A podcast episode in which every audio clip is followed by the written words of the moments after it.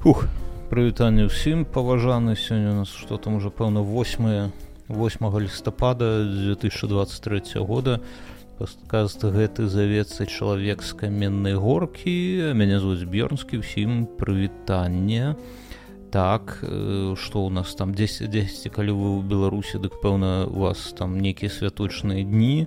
Не ведаю наколькі гэта святы ці зім магчыма віншаваць. Гэта ведаеце як тут у ліцве тут дзень усіх як гэта усіх памёрлых так ну крацей дзяды. І калі нехта там з іншых краін ну ведаючы што тут у нас ну цалкам выхадныя дні дык яны ну віншуем вас са святам. Але ж ну якое гэта насамрэч свята так? Ну памінанне нябожчыкаў гэта ну я б, я б не казаў што гэта нейкае свята. Так і я калі звяртаюся да тых хто слухае з беларусі дык ну руки цягнуцца сказаць што віншую вас са святамі але ж зразумела што тут якое ўжо сёмага лістапада якое гэта якое гэта свята але ж бачу нейкія фоткі там нейкія мітингі гэтак і гэтак далей. Ну калі няма аніякіх іншых святаў дзяржаўных таких вось э, скрэпных так, магчыма для кагосьці і гэтае свята. Вось э, што ў нас тут? Ну спачатку напэўна трэба сказаць у мяне да вас такая напэўна сумная навіна. Ёсць у мяне думка трошки гэты падкаст паставіць на паузу тому что я гляджу і цалкам назіраю сумную карціну што з кожным выпускам колькасць людзей все менш менш так? То бок там было я не ведаю 180 чалавек я э, выложу апошні выпуск і адразу там 4 альбо 5 чалавек адпісаліся вось прайшоў тут тыдзень них ніхто новых не прыйшоў гляджу на статыстыку таксама амаль што нікога няма і мне цалкам падаецца што гэты падкаст ну як эксперымент нейкі нейкая кшталту. Напэўна был быў цікавы. Але ж ўсё выглядае так што няма не прыйшоў яшчэ час да яго да гэтага да беларускамоўнага падкаста. Мне не калі ёсць нейкія навіны дык я іх магу і ў сваіх астатніх падкастах абмеркаваць. Тут нічога такога няма. Для мяне асабіста для мяне беларускай мовы хватае. Увесь час з жонкай тут у размаўляем по-беларуску з дачкой дзесьці сябрамі і таму гэта не тое не нейкая ведаеце крыніца не нейкая вакенца дзе б я мог так свабодна толькі толь нібыта толькі тут я магу паразмаўляць на беларускай мове. Не насамрэч каля вакол мяне хапае беларускай мовы і таму мне нібыта можа калі гэта ўсё пачыналася можа гэта і было патрэбна але ж цяпер цалкам я задаволены тым э, як казаць той тою колькасцю мовы якая або пол мяне таму мне гэта цалкам не вельмі патрэбна калі ў мяне ўзнікаюць нейкія думкі такіх магу іншых падкастах меркаваць. Таму я цалкам не зачыняю гэты падкаст так? Было паміж намі ўсё празрыста. Можа калісьці калі будуць дзесьці накоплівацца беларускія навіны можа там раз у месяц. Я буду записывать выпуск. Але ж так ось штотыднёва як цяпер ну я я гляджу что гэта цалкам напэўна нікому і не трэба акрамя мяне а калі гэта так дык і мне гэта таксама не дужа трэбна не дужа трэба. Але ж ну такая такая навіна не ведаю доб... Э, радасная на добрая ці трохі троху сумная. Але ну, шура заўжды трэба неяк цвяроза глядзець на тое што ты робіш дзе ты робіш і, і гэтак далей Вось. Э, па навінах цікавая была на тым тыдні навіна я я пра яе нешта запамятаў. Там быў такі артыкл на зеркале нібыта э, нібыта там не абурыліся але ж людзі здзівіліся калі ціхановская сказала што калі і будзе пашпарт новай беларусі дык пры гэтым усё роўна трэба будзе дзе неяк сабе здабываць внж тых краін дзе вы жывець свой гэтак і гэтак далей людзі абурыліся як так. Нібыта нехта чакаў што з пашпартам но што пас пашпарт новай беларусі будзе замяшчаць там я не ведаю нейкі дазвол на пражыванне ў еўразвязе гэта цалкам цікава гэта цалкам цікава. Бо ну калі так паглядзець ну гэта глуп глупства насамрэч ну это тое самае што чакаць калі ціхановская зробіць пашпа ну это бок чаму ее развяз у мяне одно пытанне чаму людзі э, лічылі што гэта дазволіць ім жыць у столькі тая абставіна што іх напрыклад калісьці з'явіцца то давайте уявім сабе гэтую дылістычную цалкам карціну што ў яе што ў нейкі момант так так ужо і быць з'явіцца гэта пашпарт новай беларусі і што і на, гэт, на, на гэтых базуючыся на гэтых абставінах нехта лічу што гэтага хопіць каб жыць у юрозвязе ну гэта нейкі інфантылізм я не ведаю бо у мяне одно пытанне чаму еўрозвяз чаму людзям бы не лічу што калі ціхановская зробіць свой паспорт дык з ім магчыма есть жыць у Амерыцы напрыклад. Ну чаму не? Чаму чум і ў развяз лепей Амерыцы? Ну карацей гэта нейкае глупства не ведаю чаго людзі шакалі і калі нехта там расчараваўся праз гэта дык гэта цалкам толькі яго праблемы як мне падаецца. Э, чуў сёння навіну ну як чу таксама ад ціхановскай заходзіць навіна што нібыта з германіі дамовіліся што нават калі пашпарт ужо э, срок э, тэрмін дзеяння скончыўся дык усё роўна магчыма э, зрабіць сабе внж але ж цікава вось я тут лётаю але ж не, не звяртаў увагі калі ў мяне тэрмін дзеяння пашпарта скончыўся то то ці, ці магу я лётаць по еўразвязу напрыклад? Хутчэй за ўсё не так? Бо ну яны зразумела што яны пагля а не магу! Чаму не магу? Бы у мяне нават калі я лётаю по еўразвязу дык у мяне ніхто пра мой пашпарт беларускі не пытаецца. Пра мой беларускі пас пашпарт пытаюцца калі я за межы еўразвяза выязджаю а асабіста то калі я звяртаюся сюды у вільню так вось тут яны вельмі так пільна вельмі падрабязна э, глядзяць на мои дакументы. А да гэта тады не я не нешта там уцямлю ў сабе што нібыта магчыма што нібыта гэта не вырашыцца ніякай праблемы. А насамрэч гэта вырашыць так і мне можа гэта нейкая першая ластаўка не ведаю бо як з майго такога ведаеце бытавога ўзроўню то бок я, я не вельмі там э, пагружаны ўсю гэтую бюракратыю еўрапейскую так але як мне падаецца ну, на на простым такім прыкладзе. Ёсць напрыклад літва альбо польша так?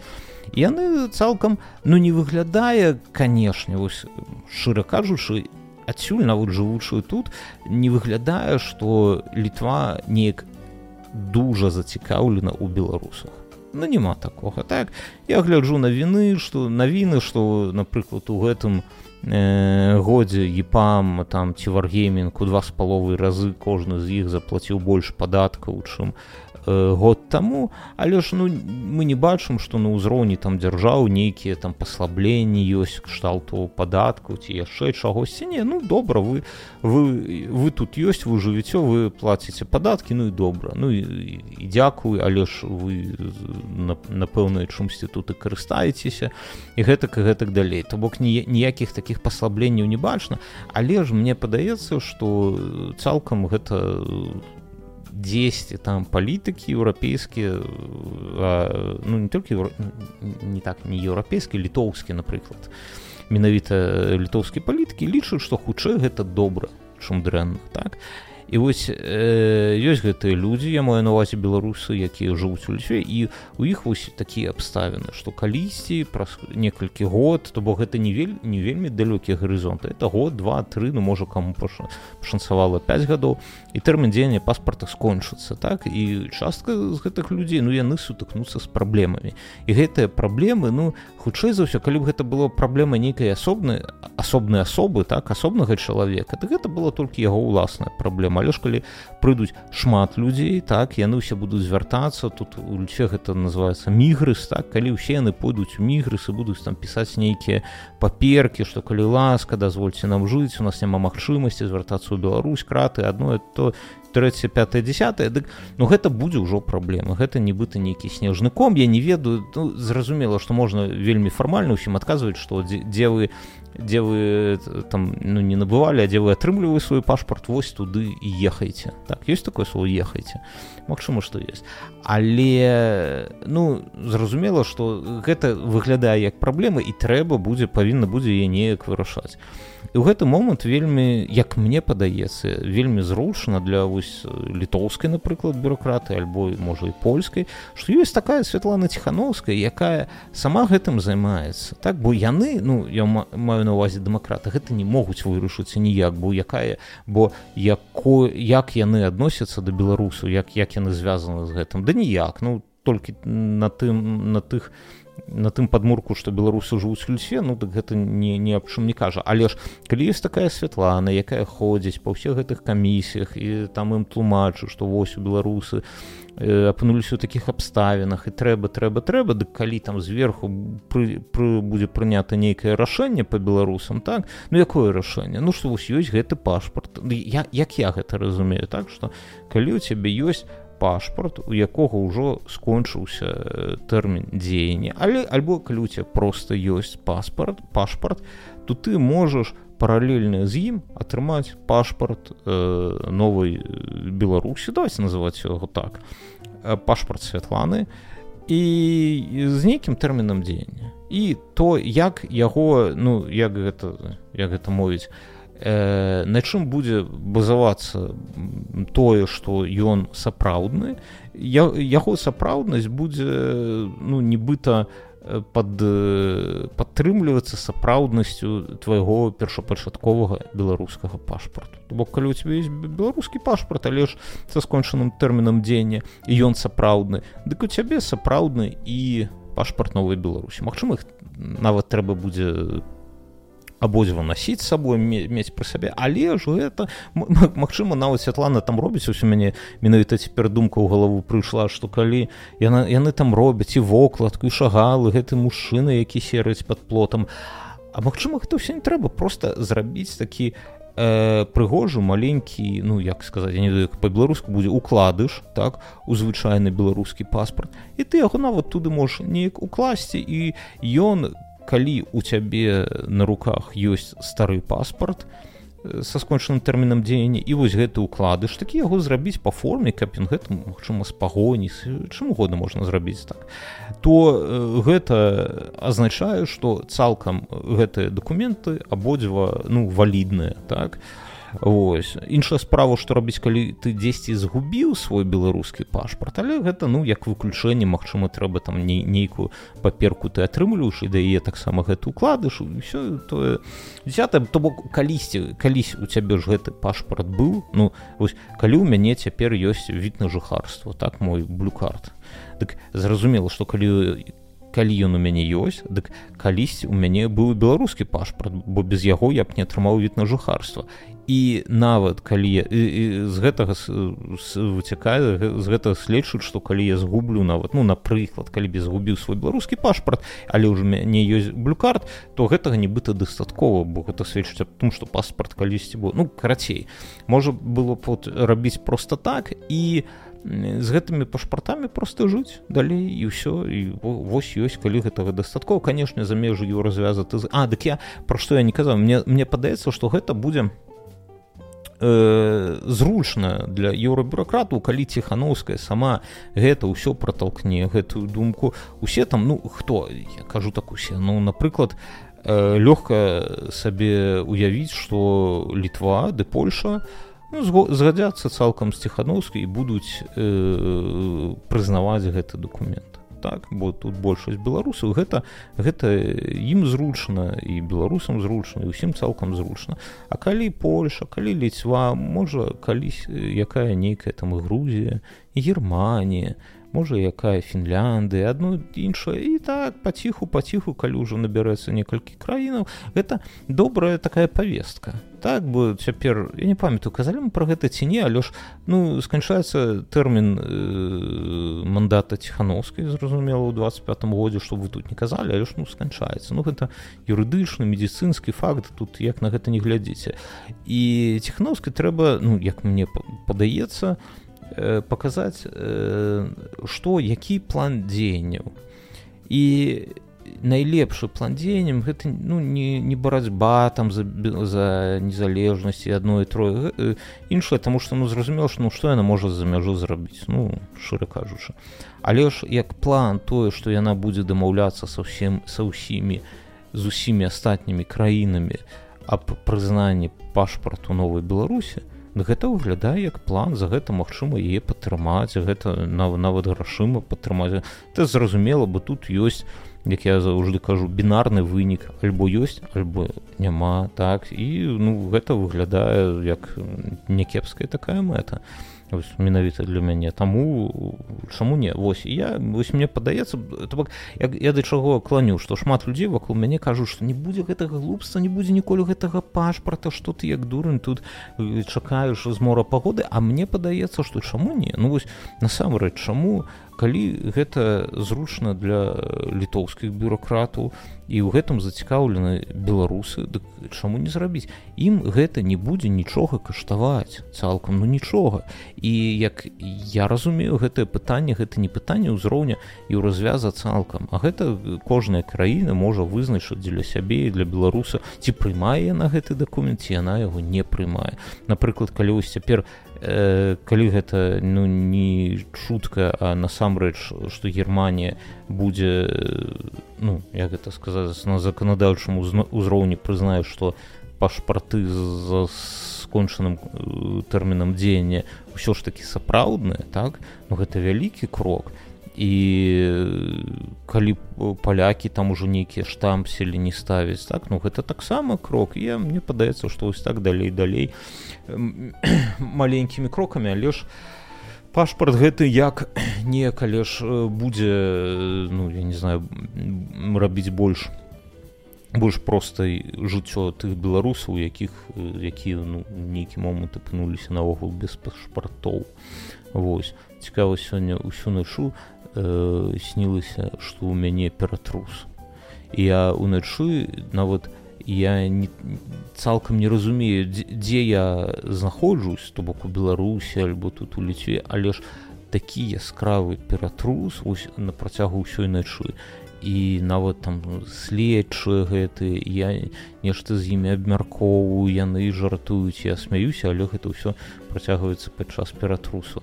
Ну цалкам праснуўся прачнуўся у холодным пату поце але ж потым думаю да не ну гляджу за, за в акно там вільня ну, думаю, ну все добра восьось э, чытаў нейкую навіну што як, як гэты цеслер так э, зеркал э, там спачатку казаў што нібыта да яго звярнуліся прадстаўнікі адміністрацыі прэзідэнты кажуць звяртайцеся нават грошы дадзім здымеўся судзімасці і вас такіх выдатных э, выдатных прадстаўнікоў культуры ў замежы 500 чалавек і мы чакаем вас э, дамоў.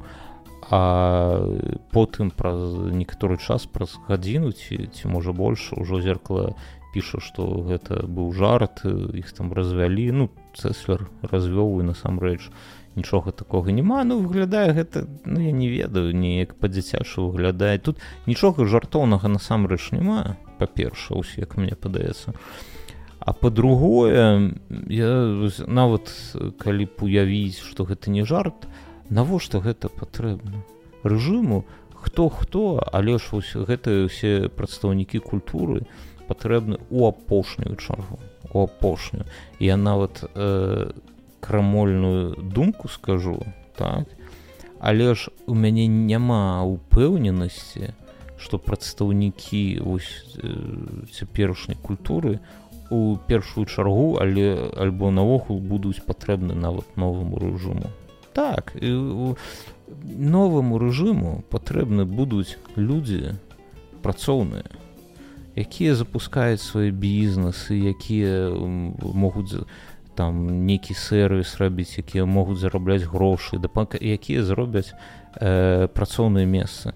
Я не кажу што не там прадстаўнікі культуры нікому не патрэбна альбо нешта але ж мне падаецца што калі ну глядзіш канешне хто там будзе за новыя прадстаўнікі новую ўлады але ж мне падаецца што для іх будзе больш істотна дамовіцца там з нейкімі прамыслоўцамі можа нейкімі гэтак і так далей. Вось такі у мяне з думкі ёсць што у нас там яшчэ што у нас яшчэ па навінах Сергей чалы выпусціў другі выпуск які здаецца ніхто не глядзеў хутка будзе разачараванне хуткае расчараванне на падка Сергея. Вось ён прыйдзе да той жа высновы што я пра да гэтага подкаста вывучаю літоўскую і цікавыя метамарфозы ведаеце у чым што я мне 40 гадоў і я за ўсе 40 гадоў у мяне не было моманту калі б я пачынаў вучыць новую мову.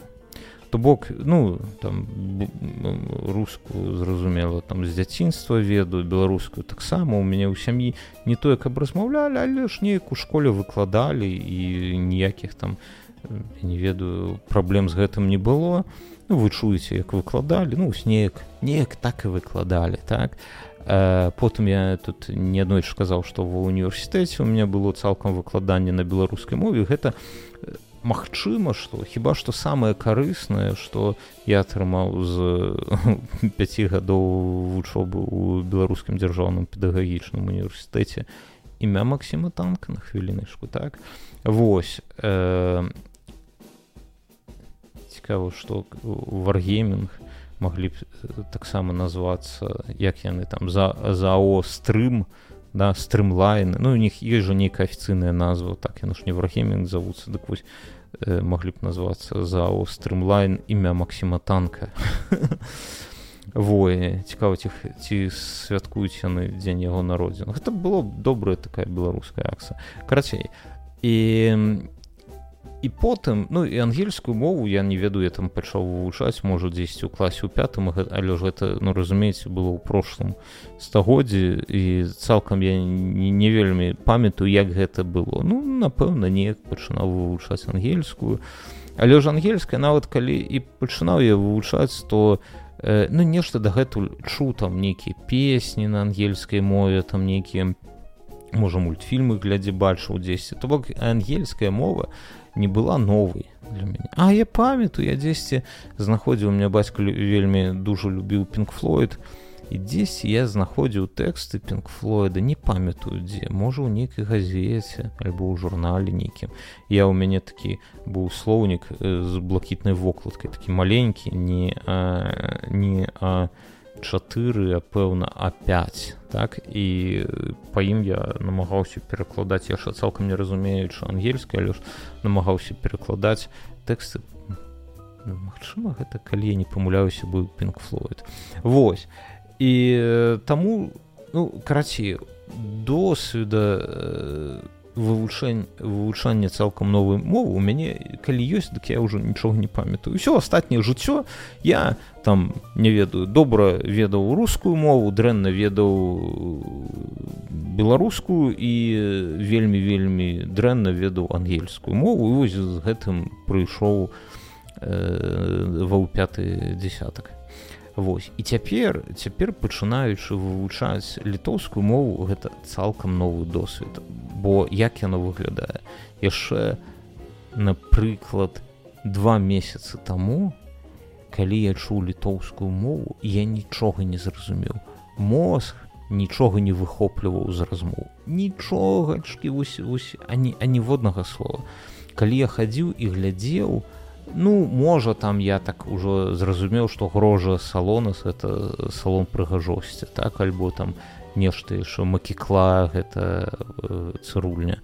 Але ж ну гэта магчыма і ўсё. І ты жывеш нібыта як ты нібыта э, калі б ты трапіў японію так? Не разумееш ні мовы ні нейкіх гэтых э, надпісаў нічога Вось. І так было вось апошні год са мною і мозг нават прызвычаюся Мачыма тут казаў пра гэта што прызвычаюся ігнараваць усе надпісы на літоўскаму літоўскую мову э, нібыта як ведаеце банеру ў інтэрнэце так ёсць адблок які ты калі вы карыстаецесь адблокам вы іх не бачыце але ж ёсць людзі якія не карыстаюцца чамусьці адблокам яны бачаць баннеры але ж яны на іх не звяртаюць ніякай увагі нібыта іх няма ну мозг фільтруе так. І у мяне такая ж справа была з літоўскай то то бок я ну мозг цалкам ігнараваў яе і нават мне было дзіўна напрыклад калі вось летась мы былі там на турэчыне так і там вакол нас было шмат рускіх яны размаўляюць па-руску і, і цікава што ну такое адчуваю пачуццё новае што ты разумееш аб чым людзі аб чым дзе гаворка ў бэкграундзе так? До, бо дагэтуль ось гэта я не ведаю як, як это назваць пачуццё бэкграунда ў сэнсе пачуццё мовы на якой вакол цябе работ людзі размаўляюць яно было нібыта выключана. То бок ну мозг ўсё роўна нічога не, не разумее. Дык навошта э, ресурсы на гэта ўсё траціць? Вось. І а цяпер а цяпер вось прайшоў месяц можа колькі тут полтора месяца я ўжо нешта пачынаю разумець. Я ўжо магу там нешта казаць куды я іду і я і па якім адрасе я пражываю. Ну там зразумела як мяне завуць запытаць як ці як цябе завуць адное другое нейкі ўжо слоўнікавы запас маленечкі разумела маленечкі але ж нейкі ёсць. І ты пачынаеш нібыта ты ідзеш по гораду і бачыш нейкую надпись. Вот мы тут ішлі тут у двары э, надпіс э, на літоўскім нешта э, чайра там нешта бла-бла-бла. Я такі разумею что о гэта вось азначае тое і тое калі там аб чымсьці людзі дзесьці размаўляюць вакол мяне тут ужо нейкія словы я ўжо разумею. Цалкам гутаркі не разумею. Аб чым яшчэ шран напэўна але ж ёсць. І гэта цікавае такое пачуццё вось менавіта такога ў мяне ў жыцці ніколі не было ну, напэўна калісьці было калі я там пятым класе пачаў вывучаць ангельскую але ж я як я кажу про гэта не памятаю. Гэта вельмі цікавае такое цалкам вывучэнне літоўска вельмі складанае. Вельмі таму что э, канчаткі вось гэты розныя там. Ну тут падзяжы я не ведаю як будзе падзяжу по-беларуску але ж вось падзяжы і трэба нейкае пачуццё ў сябе развіваць каб э, разумець калі калі які падзеж а там там я не ведаю для кожнага там я не ведаю 7-8 пэўна канчаткаў.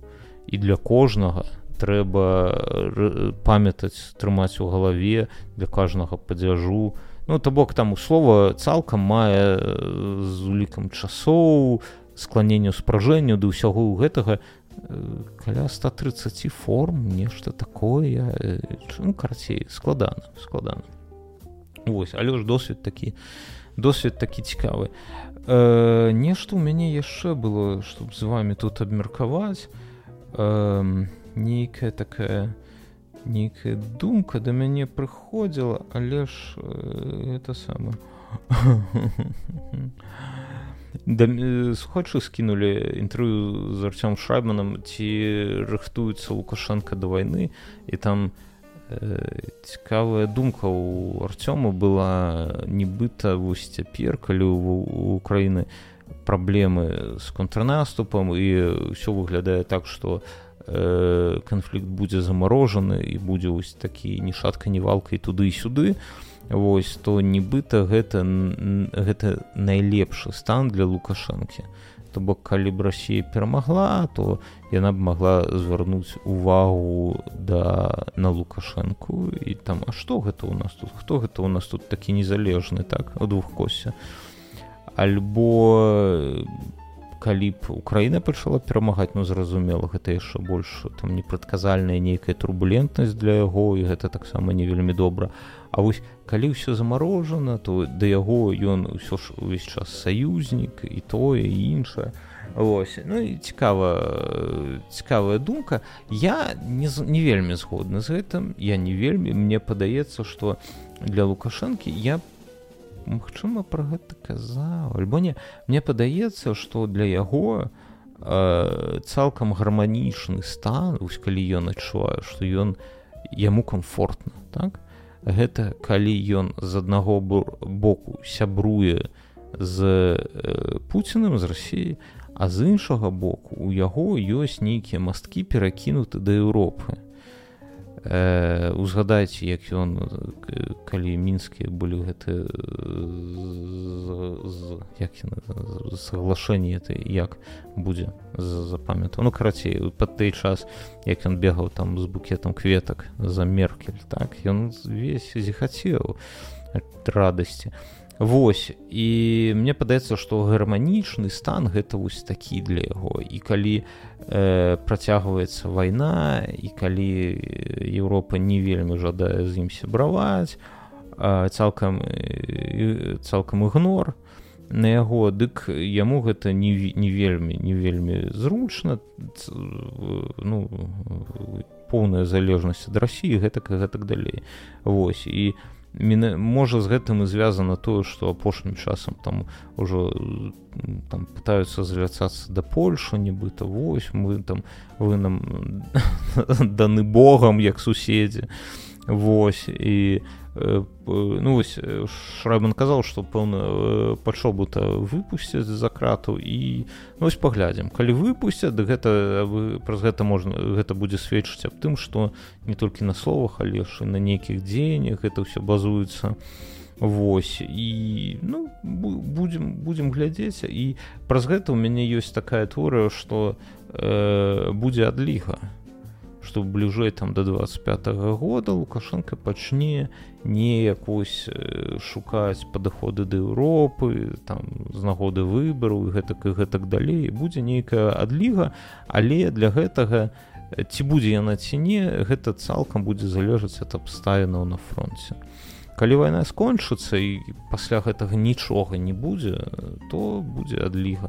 Альбо калі яна замарозіцца і таксама калі далей будзе все выглядаць так як гэта доўгаіграючы нейкі канфлікт дык таксама напэўна будзе нейкая адліга ў сэнсе што Э, я я не веру что адпусцяць за крата ўсіх палітычных нават э, я не веду не не веру что кагосьці адпусцяць акрамя пачобута але мне падаецца что спыняцца рэпрэсію сэнсе не будуць новых хапаць у краіне Вось чаму таму что ну каб паказаць захаду што нібыта тут. Усе ну для яго ну карацей для яго як мне падаецца гэта гарманічна. І гэта таксама ж цікавае пытанне нейкі беларускі гісторык ну казёраў казаў ну казёру яго запытаўся гэта было паўгады таму я не памятаю як гісторыка звалі.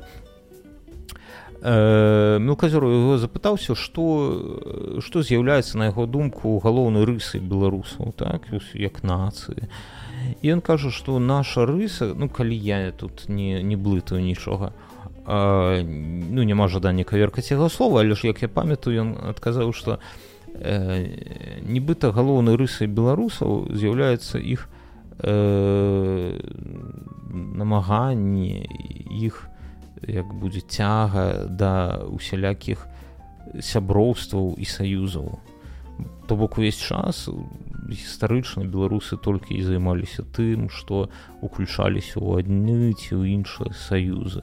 І мне падаецца што для лукашанкі гэта таксама гэта таксама істотна каб быць у саюзе каб сябраваць і з тымі і з іншым ну жа беларус ну што ж. Вось неяк так. Калі вы не супраць я пачытаю ваши каментары дзе ваши каментары а вось ваши каментары а так ну вось бачыце пра тое ж пра што я кажу што толькі чатыры каментары да гэтага выпуску. Но ну, гэта сведчыць аб тым што пэўна і у вас ніякай зацікаўленасці цалкам няма. Артур дзі дзі дзіве гэта той хлопец які рабіў вось гэту цікавую беларускую этнамузыку так так дзякую антон гэта ён і ёсць. І вось у яго ў цвітары быў нейкі трэт але ўжо так колькі-то гадоў таму і там вось менавіта ну зразумела што пра ноч паэтаму ўсё гэта ведама але ж там была цікавая выснову што калі браць вось долю забітай беларускай долю забітай беларускай інтэлігенцыі так у тыя часы то яна значна болей чым ва сялякіх іншых астатніх савецкіх рэспубліках то Э, нормально слушается, но 50 и 60 почти в каждом выпуске просто как вилка по Но это диалект. это дыялект я ўжо ну я заўжды так кажу я не вижу ніякіх гэтых самых з чаго б мне казаць інакш Дзіма не разумею. Антон бо Ай ах як цудоўна чуць згадку майго роднага горада ў падкасці. Рэчца салода душы маёй было выдатна піва рэчскай піўзавода берг портера потым завод выкупіў хайнікі на рэчскае піва пачалося выпускаць у бабру з бабруйскім разам з бабровым і сышла знатная эпоха. А хто бываў на на металфесце метал крауд калі ў адзін дзень дай дарогу а потым грэйфворум ух ностальгі я памятаю металфесты усялякія як яны называліся? Э, балтик тандер быў такі а быў яшчэ як ён э, зацераны мір пэўна. Альбо як яго ён праводзіўся амаль што амаль што тыднёва. і там ужо там ва ўсіх у іх э, гэта быў э, выступаў эксгуматар я памятаю ну і шмат чаго інша так так было раней гэта было болей раней на беларусі было такое жыццё якое спрыяла усялякаму такому цяжкаму металу там усякім блэку дэзу гэтак гэтак далей Вось цяпер напэўна таксама але ж ужо тут іншыя тэндэнцыі ўжо ўсе слухаць тады ж хіп-хопа не было. Ну то, то бок быў э, у сэнсе быў але ж не такі папулярны. І вось ён я не гэта не александр чарнуха я ў музыкі амаль нічога не разумею але ж мне падаецца што хіп-хоп здолеў неяк ператварыцца у нешта такое мадэрновае тое ж тое чым захапляецца у э, сучасная моладзь так праз моладжу ўсё ідзе музыка распаўсюджваецца менавіта праз моладзь Вось. А э, метал не здолеў. Няма вось няма нейкага э, чагось я не веду моднага стылёвага маладзёжнага што праз што б э, метал быў бы больш папулярны. Вось. Але ж неяк так так боль больш за ўсё. Я не сумую па сэйшнах але ж вось па рэчскаму калі б ужываў алкаголь дык напэўна сумаваў бы. Шмат бы чаго конечно даў каб туды не, не нашмат часу на хвілінку б на, на гадзінку павярнуцца ў той час пасядзець на вакзале выпіць рэчскага можа зайцісці на які метал сэйшану рэзервацыю так памятаеце там за рыгай быў. Там цікава што э, мест ну вы разумееце што такое рэзервацыя так э, ну клуб я маю на увазе а цікава што праз колькі год вось апошнім часам калі я жыў беларусі я туды калі-нікалі заходзіў там такая сталоўка і, за... і там нейкія курсанты сядзелі я памятаю а я думаю што а вось тут сцэна калісьці была там так было накурана што дым гэты стаяў былі часы а цяпер усё там пафарбавана нейкай такой вясёльненькай краскай дзе тыя часы крацей дзякую дзякую за тое што былі вы не адпісваецеся мы не развітваемся выпускі я ўпэўнены што яшчэ будуць можа не не так часта але ж ну калі ведаеце гэта гэта павінна быць він-він калі так не атрымліваецца ну як як, як атрымліваецца крацей все повышанные, да, побольшее. Станция Каменная Горка, концевая. Поезд в долине идет. Солиласка, покиньте вагоны.